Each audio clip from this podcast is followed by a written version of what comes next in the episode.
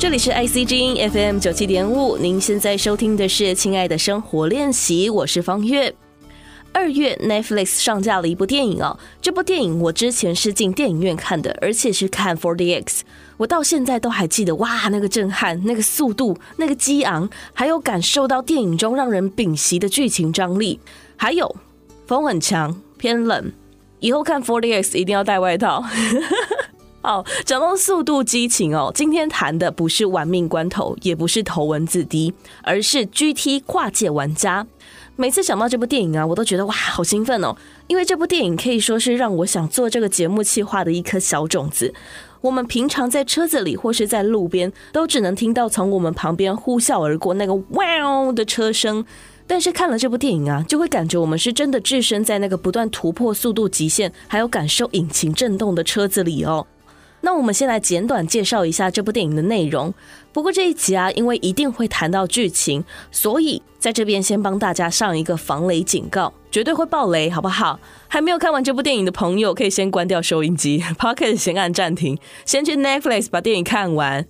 那如果不介意爆雷的朋友，我们现在就开始 GT 跨界玩家的剧情介绍吧。GT 跨界玩家这部电影啊，是改编真人真事的哦。主要是男主角他是一位非常爱打电动的人，他玩的不是枪战，也不是 MMORPG，而是浪漫跑车旅这个竞赛游戏哦。在一次的因缘际会啊，他进入了你送的车队，让我们看到了全世界最快的模拟赛车手，以及具有多年赛道经验的职业赛车手，他们一场又一场的竞逐赛。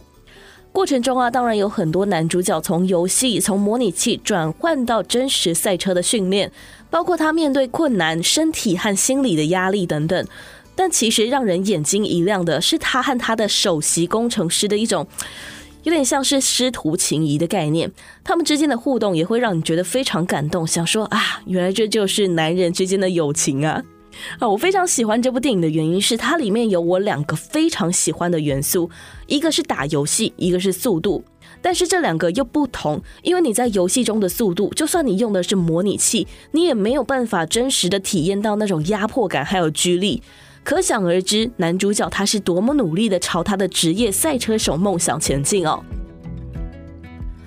其实这部电影我一开始规划是想讲这个抬头显示器，因为男主角从挡风玻璃上看到了指示路线，但是这个指示路线并没有出现在实体的赛道上。那我想说，哎，这不就是抬头显示器的应用吗？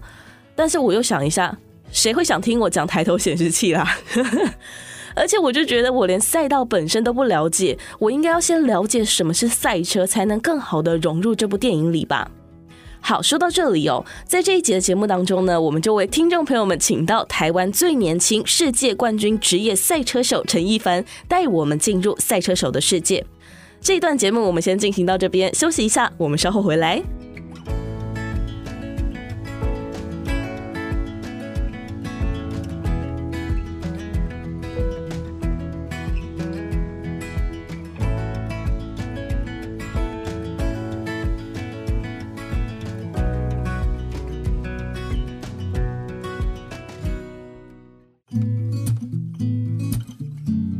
ICG FM 九七点五，欢迎回来，亲爱的生活练习，我是方月。今天很特别哦，对于喜欢挑战速度和刺激的听众朋友们来说，今天这个主题一定会是值得你听的一集。今天我们要谈的就是赛车。记得在去年上映的一部电影叫做《GT 跨界玩家》哦，当时在看完之后，我就觉得。嗯，电影很好看，剧情张力很够，但是除了剧情之外，赛车手的世界才是真的让我非常好奇的哦。那台湾因为受到地理环境的限制啊，其实我们很难在本地就看得到赛车比赛。所以，我们对于赛车这项运动赛事是不了解的。那如果喜欢速度、喜欢车的，可能就去跑跑山呐，或是到台湾的几个比较著名的赛道去体验。但是对于赛车运动本身啊，接触的机会还是非常有限的。所以呢，今天我们就邀请到全台湾最年轻的世界冠军职业赛车手陈一凡来到节目当中。一凡你好，Hello，大家好。一凡是一位非常厉害的职业赛车手哦，他是全球只有十三位蓝宝坚尼培训车手的台湾代表。那在几项赛事中呢，都获得非常好的成绩。不过这个我觉得还是由一凡本人来亲自跟大家分享好了。所以先请一凡先跟听众朋友们介绍一下你的职业赛车手生涯。其实小时候因为家里有兴趣，所以我大概从六岁就开始有在接触卡丁车，然后。九岁的时候就开始在比赛，嗯，然后后来因为学业关系，所以中间其实有断了蛮长一段时间。嗯，那后来就是十四岁的时候有去考赛车执照，嗯，考到赛车执照之后就有开始在国际上比赛。那比较算是有成绩的时候，应该算是二零一五年的时候，嗯，开始有陆续拿到一些可能冠军啊等等的，嗯，所以在。一七年毕业之后，呃，回台湾在当兵前是。有接到电话，有车队愿意赞助，所以那个时候二零一七年就有拿到亚洲保时捷杯的年度冠军。哦，是。对，然后再来一八跟一九年就是跟着兰博基尼，嗯，那那个时候就是有。青年培训啊，跟一九年有拿到也是年度冠军这样，嗯、再来就是有代表台湾出赛，因为接下来一九年就有第一届的赛车世运会，是，所以那个时候就代表台湾。然后是。去年也是，去年算是第二届，因为中间其实疫情断了蛮蛮长一段时间的，所以他们再次回归的时候，我们就有再去代表台湾出赛，然后那时候的成绩也算不错啦，因为中间相隔那么久，所以就是最后算是拿到就是亚洲。我们是第一的，然后在世界算是第七的。是是是，哎，您刚提到就是有考到赛车执照，那在电影里面要考赛车执照，是不是要先去比几场赛之后，再、呃、才考得到？是这样吗？每个国家的方式其实都有点不一样哦，所以电影里也不是完全就是照那个方式去考的。那您的话是？我的话，我比较比较像是电影那样，我是去，嗯，因为那个时候大部分国家都是十八岁以上才可以考赛车执照哦，是，所以我是去北京那边考，因为他们那个时候十四岁就可以拿哦，对，所以我去那边一开始就是。他们并没有所谓的什么术科之类的东西，他们就是先教你怎么开车。嗯，那那个时候，因为一般人可能会觉得说，我们这个世代的人不会接触到手排车，可是。那个时候我们在考执照的时候，我们第一个就是用方程式的赛车，可是它是手排的，就是五档手排哦，是，是，所以我们自己还是要去操作，然后实际去做。嗯、那他考执照的方式算是，我觉得其实蛮不错的。他是跟着教练走，哦、那教练会渐渐的在前面带，然后慢慢的提速，看你跟不跟得上哦。对，所以他会去评估你的状况，然后觉得说，哎、欸，你你的程度或是你的能力够稳定，然后也可以够快，所以他就会才会发执照给你哦。对，那台湾因为经历过蛮多阶段的，就没有这么的。正式对，是了解。好，那我们就进入到赛车喽。一凡，其实我很好奇哦，不管是我们在看就是 GT 跨界玩家，或者是头文字 D，或者是那个电视直播的赛车比赛的时候啊，其实都会看到许多不同的车型啊，或者车款。所以想先用大家看比赛的时候最直观的感受，先请教你，赛车这项竞赛啊，对于车辆有什么统一的要求吗？因为像是电影里面啊，如果车队的资本比较庞大，可以为车辆配置比较高级的配备嘛。那为了让选手在赛道上有更好发挥速度以及车的效能的资本，所以对于资金比较少的车队会有什么影响吗？其实因为毕竟赛车有分很多种类，嗯，那我。小时候比较常比的都是同一规格赛，就是每个人的车都是一样，所以大家条件都一样。是，不过当然还是会有资本上的问题。像我小时候接触过蛮多，他们是小朋友，真的没有在念书的，他们父母就是让他们专心在赛车上，所以可能就从十二十三岁就全部都一直在比赛。嗯，然后他们就是私下自己在家做教学这样子。那他们的资本就很庞大，所以像是车辆的一些损耗啊、磨损啊、嗯、呃轮胎啊，或是刹车等等的，他们就可以一直更新。嗯，所以虽然说车子的条件是一样的，可是他们可以用比较新的东西去跟别人竞争。是。那因为我们的资本本身就比较不足，嗯，资源不足的情况之下，像轮胎的使用，我们就要比较保守，哦、所以可能像练习，我们就没办法一直换新胎啊。嗯、然后可能像我们比了一年的赛事之后，引擎啊，或是避震器啊等等的，有些东西要。重新去更新翻新的，我们只能用这样的方式去做。那他们可能就直接换新的，嗯，所以相对的，他们的条件一定会比较有优势一些。那在场上的竞争也是一样，比较有资源的，他们可能会比较能够跟你去做肉搏。可是比较没有资源，自然而然你看到一些可能风险比较高的，可能会有碰撞啊，会有损耗的，你可能就会稍微有点退让。嗯，所以相对的在这上面会有一些可能选手上心态的差异，哦，也会影响到选手在赛场上的表现。没错，是是，所以其实赛车不只是很多选手在开着可以时速飙上三百公里，是真的有飙到三百公里吗？有有有哦，所以这个赛车不是只是在赛道上面绕圈圈而已哦，其实在赛前、赛中、赛后，还有包括选手的体能状态啊、心理状态，还有整个团队的合作，都有非常多值得我们了解的地方哦。那我们就就 GT 跨界玩家的电影脉络来，先请易凡跟我们分享哦。选手在赛前的准备工作还有训练有哪些呢？呃，其实我们的训练上跟一般运动员是蛮接近，嗯，就是我们不是只有像影片中呈现的体能，嗯，其实那种体能的训练。在现在的算是医学或者说对人体的一些资讯来说是不太正确的，因为那样的方式是其实训练不起来的。呃，因为毕竟赛车不是长跑，你不是你不知道那种耐力，赛车你还需要爆发力、稳定性。核心的肌群、肌肉承受的能量，因为在车内不是说坐着转转方向盘，方向盘也有一定的重量。那你在抵抗离心力的情况之下，你要维持稳定，然后动作操作还要细腻。嗯，那刹车跟油门也是，刹车非常的重，跟一般人比起来，我大家自己也会在家里玩玩模拟器啊，或者说。有在开卡丁车或者在路上开街车，其实那个刹车对我们来说都非常非常的轻。哦，是。对我们比赛最大最大的压力，其实光是刹车瞬间的力道就可以踩到一百五十公斤以上。哦，对，然后要从这样的重量，然后慢慢的去释放那个压力，所以在细腻度、肌肉的承受的。能力还要同时对抗离心力，其实是有非常严苛的要求。嗯、那相信有在看 F1 的也都知道，比完场比赛下来，其实可以脱水脱到两到三公斤。哦，那他们已经算很幸福了，因为他们是开放式的，嗯、他们没有所谓的屋顶跟窗户等等。可是像我们是 GT 的赛车里面，嗯，我们就是真的是密闭空间。那我们是没有冷气的，在我们那个时候啦，现在开始有，可是其实那个冷气在比赛进行的期间其实是不太会冷的。那当然现在为了买车的老板们，他们就开始有一些冷气的的调配，可是当然会影响到可能性能啊、表现啊，所以相对的，我们职业车手在比赛过程中是比较不会去使用，所以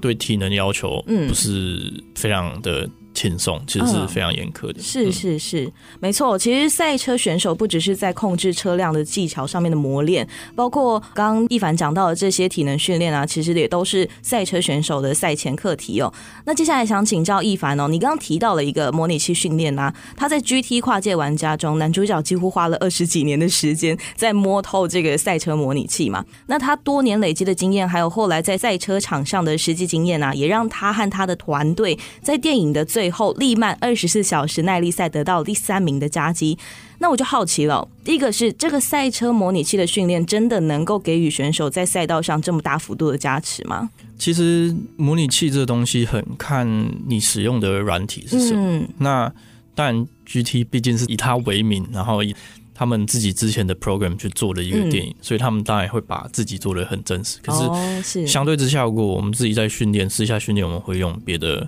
软体哦，那软体的真实度跟呃你真性就会非常重要。它的真实度是包含就是彩的重量吗？就是模拟器本身还有软体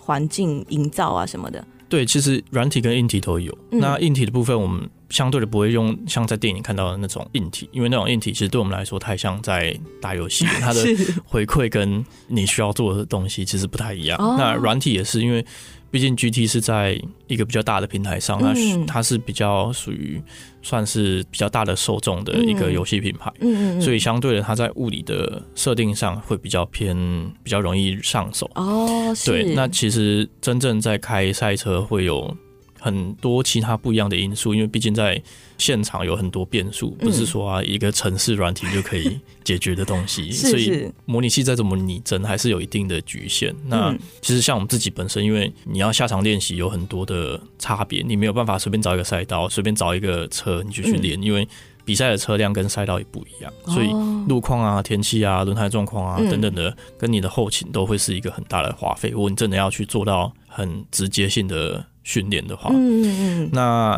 对我们来说就只能往模拟器走，嗯，所以像我们之前在跑试运会的时候，因为我自己是没有摸过那台车跟那个场地，所以我就会事先先用模拟器去练习，嗯，那其实甚至现在，因为今年又要办第三届的试运会，所以其实我也目前也在朝这方向去训练中，所以我现在也是在用模拟器去执行这样的练习。哦，所以也是有模拟其实可以拟真，比如说踩刹车的重量，然后还有那个算离心力吗？就是瞬间往后的那些效果是做得出来的吗？其实大部分都可以，可是离心力这东西是比较困难呈现的，因为像飞行员他们属于他们自己的模拟器嘛，因为他们的空间够大。对。可是我们毕竟赛车的侧向离心力跟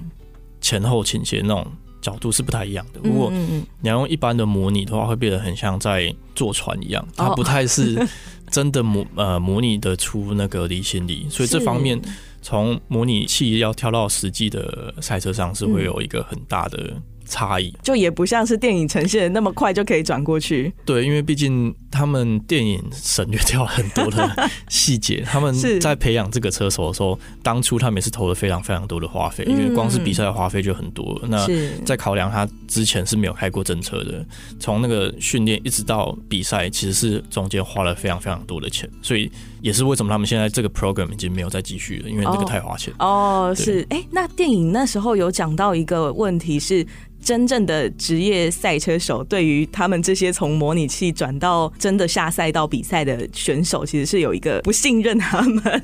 就会这样吗？会觉得他们很危险吗？危险倒是不会，因为其实模拟器上现在的科技真的太发达，嗯，所以你可以很简单在线上去做。比赛，嗯嗯，那这些模拟器的，因为现在其实职业的电竞选手非常多。啊，是，所以他们在线上比赛的经验跟实战的经验其实是蛮丰富的，所以不不会担心他在呃肉搏的危险性，嗯，而是他能不能去接受真实世界有这么多感官在介入的时候，他有办法跟上我们的速度，嗯嗯，这对其实现在很多模拟器的车手都是一样，你。呃，应该是说，目前顶尖的赛车手还是很传统的以卡丁的路走上来。嗯，那当然未来应该会有点不一样，也是会有一些模拟器的车手从那边走上来。可是其实真的会开车的车手，或者说真的有天分的车手，他开模拟器也不会太慢，他真实赛车也不会太慢。所以其实这个只是一个过程吧，我觉得。所以真的厉害的车手。其实坦白说，开什么都会快哦。是是是，哎，那我们刚刚讲了这么多，就是模拟器跟真实赛道的差别嘛？那能不能请一凡帮我们就是说明一下，就是真正的就是赛车这项运动啊，它到底有什么危险性？就是包含它瞬间加速的那个力道，还有车呃，您刚刚有提到的，就是车辆内部的高温环境。对，呃，应该近期来说，我觉得比较大在关注的，因为大家有在看 F1，应该是温度上跟。环境的对对人体的一个考验，嗯，是。可是其实我觉得这个看看人呢，因为以亚洲人的环境来说，我们其实蛮适应天气热，嗯。那在比较闷热潮湿的环境下，我们比较不会有那么大的负担，或者说比较习惯。是。可是当然，欧洲人会。不一样，因为毕竟他们的环境就是偏冷，对，所以你天气只要一热，他们就比自然而然会比较容易脱水啊，嗯、或者说比较承受不住。嗯，那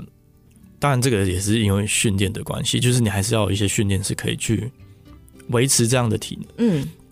可是其他的危险性比较多，都是在场上的意外，就是碰撞啊，嗯、或者说车辆的失控啊，嗯嗯，呃，甚至一些车辆的可能故障等等的。是是，所以这部分。会是其中呃比较大的因素，可是这个是没有办法去预测的。嗯、像我们之前比赛，呃，我也有发生过，就是在大直线可能两百四、两百五爆胎的状况。哦，是对，可是这种东西你没有办法去预测或是预判，嗯，他会做什么？嗯，就是等于说你要去承担这个风险嘛，嗯、所以很难明确去说真正的危险性在哪边。可是。意外其实，在任何行业都会有。是是，确实是赛车这项运动，其实条件是非常严苛的哦。除了选手本身在车辆里面需要耐呃需要忍耐高温啊，然后在高温的环境下还必须要冷静的思考，其实也是克。其实也是需要克服赛道本身的危险性，然后还有比赛中的各种不确定因素哦。那下一段回来呢，我们就请一凡继续跟我们分享。全球有这么多的赛道，那赛道不同，每个地方的气候环境又不一样，那选手应该要怎么克服这些外在环境的挑战呢？那我们先休息一下，稍后回来。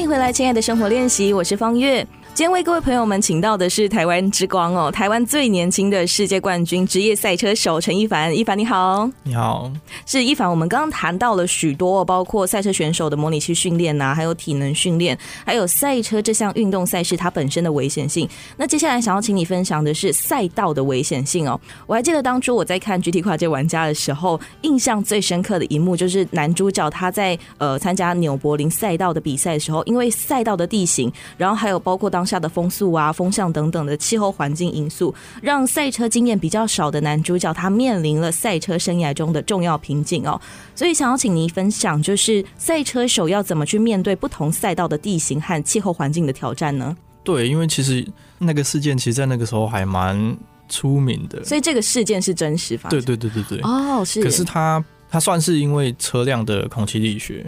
跟当时很刚好的那个角度，所以造成，因为我们车是有下压力的，嗯，所以它跟飞机的设计是相反，嗯嗯，可是因为它那个当时的状况，反而变成它是反作用，所以变成跟飞机一样是起飞的，嗯，是。那它这个事件其实，在利曼的赛事，在别人身上也发生过，哦，所以后来在这个下压力的规则跟设计上是有重新为了安全性在。重新设计过，跟去规范的，是，所以现在这种状况几乎比较少发生。嗯，那赛道的危险性上，其实有些赛道像纽柏林非常的窄，嗯，然后有些赛道甚至是封街的，或是山路等等的，嗯嗯，它是比较弹跳比较多，然后路面比较不平，然后可能高低起伏比较多，嗯，所以有时候有很多盲角弯，或者说。比较多盲点，嗯，所以前面发生意外的时候会比较容易无法避免，就是比较容易跟上去，哦、是。对，所以这部分其实我们也会归类成意外，就是如果你是以职业车手角度来去看的话，嗯、其实你不会去有任何预设的立场，就是反正先冲再说就对了。哦，对，那赛道的危险性来说，其实在我们去新的赛道之前，我们就都要先评估过，就是。嗯我们可能会下场去走赛道哦，所以赛道是有平常就会开放给其他选手去使用吗？其实他在赛事期间会有一段时间，可能他们也是要准备赛道的一些状况，嗯、那个时候他就会让车手们下去现场看。哦，是是，对，因为有时候赛道会做一些更改，或者说它的路面柏油会重新再去铺过啊，是不是可能之前没有来的地方，可能突然有坑洞等等的，嗯、所以选手也会在那期间下去做一些。观察，所以看哪些地方风险比较高，或者说哪些地方你要怎么去操作，才可以达到比较好的效果。嗯，所以在那那个时候就会已经评估好了。哎、那一凡，我记得在电影里面有一幕，就是男主角他的教练他是紧盯着这个风速表，然后在男主角他发生意外之后，这位教练他也说应该要早点让他回来加油啊什么的，这让我很好奇哦。就像其他运动比赛一样，教练确实是在场下为选手提供指导建议的重要角色。那在赛车比赛中有平常帮助选手训练的教练，还有一群后勤团队，那他们是如何协助选手掌握整个环境还有车辆状况呢？诶、欸，我要先说是完全没有这种事情，这里面完全这种事情就只是纯粹就是戏剧效果，就是没有教练这个角色。对，因为你你不可能不只是没有教练这个角色，他所提供的一些资讯其实是根本就不可能提供的。哦，是，对你很多东西在场上是随时在变化的，嗯，你没有办法去预测会发生什么状况，是。你只能做一些比较。基础或是比较细节的策略，说什么时候要进站换胎加油，嗯，那这个全部都会考量在选手本身当时的状况，或者车辆当时的状况，嗯、甚至场上当时竞争的状况，嗯，你有办法在这之间取得一些优势，这个都是评估的一个最主要的核心。那通常会是选手自己去评估进站时间，或者是？一般都是后勤团队，oh, 那因为后勤团队会分很多个角色，嗯、像是技师、工程师，嗯、然后甚至一些训练师、营养师等等的。嗯，有些比较大本钱的车队会有。哦，那一般我们比较基本的车队就是工程师跟技师。嗯，那判断进站换人加油等等的，就会由工程师处理。嗯，那甚至会有车队经理。可是角色其实会看每个车队或是车手自己本身的预算去分配。是，像其实。不要说跨界玩家啦，其实这几年比较著名的就是有明星去参加赛车，保时捷有跟那个 Michael Fassbender 做合作哦，是，所以他们从让他完全不会赛车，一直培养到他可以跑地慢。嗯，那他们就是会有一个算是有点类似这样的角色，就是随队的经理去陪着他去参赛。可是他不能算是教练，因为他本身没有赛车的概念，或者说他没有赛过车。嗯，那电影里面的这个角色，其实在当年他们这个团队也是没有的。嗯嗯，所以真正对我们来说，赛车手的教练都是。可能工程师会帮你分析一些数据，因为现在的科技发达，是是。可是工程师自己不一定有赛过车，所以他只能以账面上的东西来去跟你分析。是，那有可能是对，有可能不对，所以有很多细节其实是没有办法去分享的。你真的要去学东西，就是真的很纯粹赛车手跟赛车手之间的交流。嗯嗯，就是像他们利曼耐久赛有队友，嗯，那你就要看你队友有没有那个能力去分享这些，或者他愿不愿意去分享这些。那据我所知，绝大多数的车手是不愿意的，或者说。他一定会有所保留，甚至跟老板们也是一样。所以很多老板请很多职业车手来，其实他们不一定会进步。因为如果以我是职业车手的角度来说，呃，要看老板的目的是什么。嗯，那很多欧洲人的车手们，他们对这样的目的其实是蛮明确，就是他就是要来找工作，或者说甚至老板请这些车手，他们本来就跟车厂签约了，是，所以他对你没有义务，因为他们是车厂派来的，他并不是你指定的。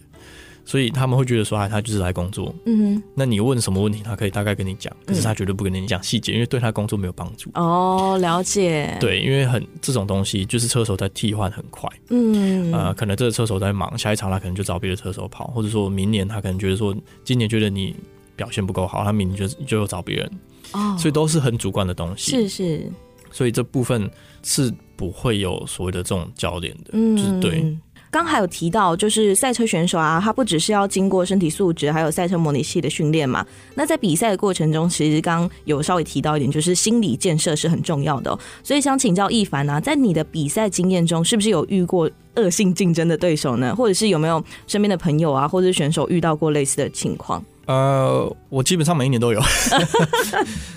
毕竟是竞争，然后毕竟是比赛，呃，所以每个人对输赢的。得失心会看得很重，因为这个对我们接下来的生涯都会有很大的影响。是，就是毕竟大家都是看成果，多第一跟第二的观感会差很多。大家都只会记得年度冠军，他们不会去记得说谁是第二名，谁是第三名，不会。是，所以其实大家都想赢。那我遇过类似这样的状况，就是不管是在背后跟媒体搞什么小动作啊，或是讲这个讲那个啊，去把话题风向带到那边啊，然后跟其他车手啊，或者说。场上也有，场上有像有一九年那个时候在竞争的时候，嗯，因为我们的竞争对手，他们另外一组别的是他们的朋友，嗯，所以他们另外一组别就帮他们在暖胎圈的时候就先撞我，而且大会没有看到，也没有做任何判罚，嗯，撞完我之后，呃，起跑第一个弯 他又来撞我，然后他又没被判罚，所以竞争过程其实有蛮多黑暗面的，嗯，对对对，那我们就是那个时候刚好运气比较好，就是。嗯车辆没有大量的受损，嗯，就是微微的有小擦撞，是，然后呃，我们还是顺利完赛，然后我们毕竟速度比他们快，所以我们最后还是有赢，算是对啊。我觉得基本上赛场上一定会遇到这种状况。那你的你自己要怎么保持健康的状心理状态？我觉得这是好的，因为。当你没有竞争力的时候，你就不会遇到这种状况。嗯，当你有竞争力的时候，别人就会想要弄，这是一定的。哦，就是有把你看在眼里了。对对对对对对，哦，是是是。所以其实对我来说，我不会太受到太大的影响。就是当然，你如果在场上撞我，那我一定会想办法弄回去吧。是 是，对对对对对对，是。哎，那一样是刚刚有提到那个利曼二十四小时的那个耐力赛嘛？这个比赛它对于选手的不管是体能跟心理状态的呃要求，或者是。选手到底要怎么去应对这个二十四小时的比赛？是，嗯，呃，以前的环境一定比较严苛，嗯，因为以前比较没有安全的意识，嗯，所以他们在不管是车辆设计上，对车手都比较没有现在那么友善，嗯，可是现在当然不一样的考验就是车的速度比较快，是，所以在过弯的极限上，直线当然可能以前的车比较快啊，因为毕竟没有现在所谓的空力啊等等的一些阻力的的关系。可是，在过弯的离心力跟车辆可以承受的速度是相对高很多，嗯，所以车手在体能上的训练就会非常严苛，特别是你二十四小时，一般都是像利曼都是三到四个车手在轮替而已，所以一个人最少要跑六到八小时不等，一次就是跑？没有没有没有，他们也是要轮替，所以一次可能会有两个小时，或是可能一个小时就换人，两个小时换人等等的，或者三个小时不一定。有些赛事也是看赛事规范，像我们也跑过十二个小时耐久赛，嗯，他们赛事就有规范，因为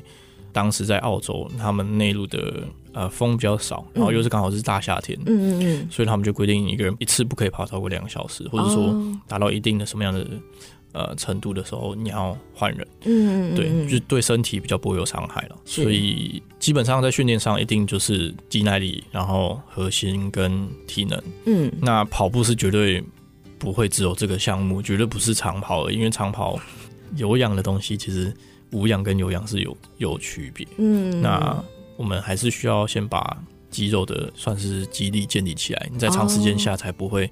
很快的，就是承受不住。那你只要肌耐力够强的情况之下，其实就算累了，你还是有那个能力去抵抗它。哎、欸，那一凡，我想请问，在关键时刻啊，其实赛车选手和自己最好的伙伴就是车辆本身，如果出现问题的话，该怎么办？就是你有没有这样的经验，在比赛过程中，比如说爆胎啊，或者是挡风玻璃被砸破，那该怎么办呢？其实会有蛮多情况的，可是因为现在的赛车其实。赛事对安全的意识也比较强烈，嗯，所以像我们之前比赛，我他们会去检查说你挡风玻璃有没有裂，嗯，如果有稍微有点裂痕，他就要求你换新，那换新又是一笔费用，是，哦，可是因为介于赛事的要求，这是不可以避免的，是是。那有很多安全性的东西也都是一样，像是基本的设备，他们都会去要求，所以在场上其实真的遇到的意外相对的减少蛮多的，那爆胎这种东西是没有办法避免的。这个就只能当下去做判断，该怎么去处理，嗯、可能不能开回去换胎，还是说呃损害太多，或者说呃在高速的时候有没有去碰撞啊等等的，嗯嗯，会导致你之后的判断。是，那当然很多比较常发生都是机械故障，可能引擎哪里有问题啊，或者说车底啊、底盘件啊等等的，是这种就是比较。细微的东西，那相对的就不会有太大的问题，是就是退赛或是说你你可以继续跑的差异而已。那就是由可能团队去判断，或者说车手当下对车的状况是怎么样，他有办法开回维修区去进行维修，还是说他的判断是现在的车是不行继续进行的，或者说车队判断现在的车况是可能会有安全上的问题。嗯，对，特别是现在的比赛车越来越多，就是以。可能有些是油电啊，或者说纯电的，嗯、他们这种车队的，也有对对对，哦、所以他们车队的数据相对的也开始渐渐变多，所以他们自己开始也有一些比较高阶的赛事可以去判断这些。了解，哎、欸，那我们不会准备备用车吗？就是我没办法在比赛过程中换车。呃，比赛中是不能换车的，因为、哦、呃公平性的关系是，所以你在比赛中，假设你今天这台车全毁了，嗯、你想要换另外一台车。那你只要车架跟一些比较重要的部件是不一样的，你需要其他车队同意，所以你需要去跟他们申请，嗯、然后大家签名确认都都通过之后，你才可以更换。哦，可能我们之前像我们之前有遇到别的车队有火烧车的情况，嗯，那因为他们知道说不可能每个车队都同意他们换新车，嗯，所以他们就是必须要连夜赶工，把全部的东西都修好，把里面的零件都换新。哦，可是你的车架是不可以更换的。是是，对，所以备用车大部分都是。以作为备料的形式去准备，哦，所以他不会实际上场，基本上是这样。了解了解，是谢谢一凡的分享哦。那在最后，想要请一凡呢、啊，给我们听众朋友们一些建议哦，就是对于一些想要挑战速度啊，还有刺激的听众朋友，要怎么选择适合自己的车辆？然后也请你分享，就是你自己在台湾比较常去的几个赛道。呃，其实一开始我都会建议，可能先从比较基本的车款开始，嗯，然后先去体验在。超价过程的感受是，所以我不会去建议太昂贵的车辆，毕竟磨耗损耗也是会相对的比较大。嗯，所以我一开始要入门，我觉得可能像会选类似像 G I S 啊、G I 八六啊，嗯，或者甚至一些其他比较便宜的选择去体验就好。嗯，那我真的有那个资金，有有想要往赛车的方向走，那我觉得就可以从可能竞技的卡丁，然后一直到可能像方程式啊，或者说。呃，厂车等级的比赛都去，不过当当然相对的那个花费就是另外一个层次的。嗯，是对，对。那台湾的赛道其实也没有什么选择，目前就是大鹏湾跟力宝。哦。那对入门的来说，其实这样的赛道算足够，嗯，就是有一定有一定的技术性，可是它速度并不快，跟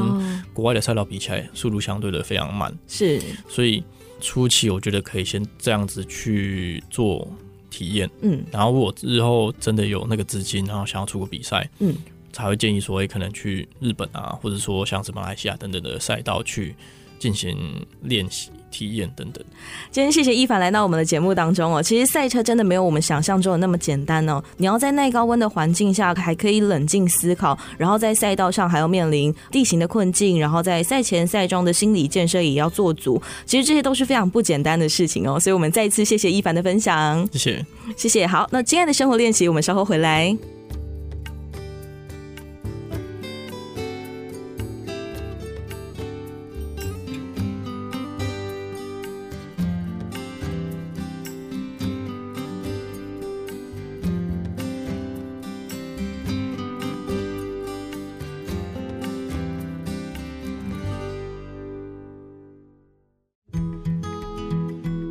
您现在收听的是 IC 之音 FM 九七点五，亲爱的生活练习，欢迎回来，我是方月，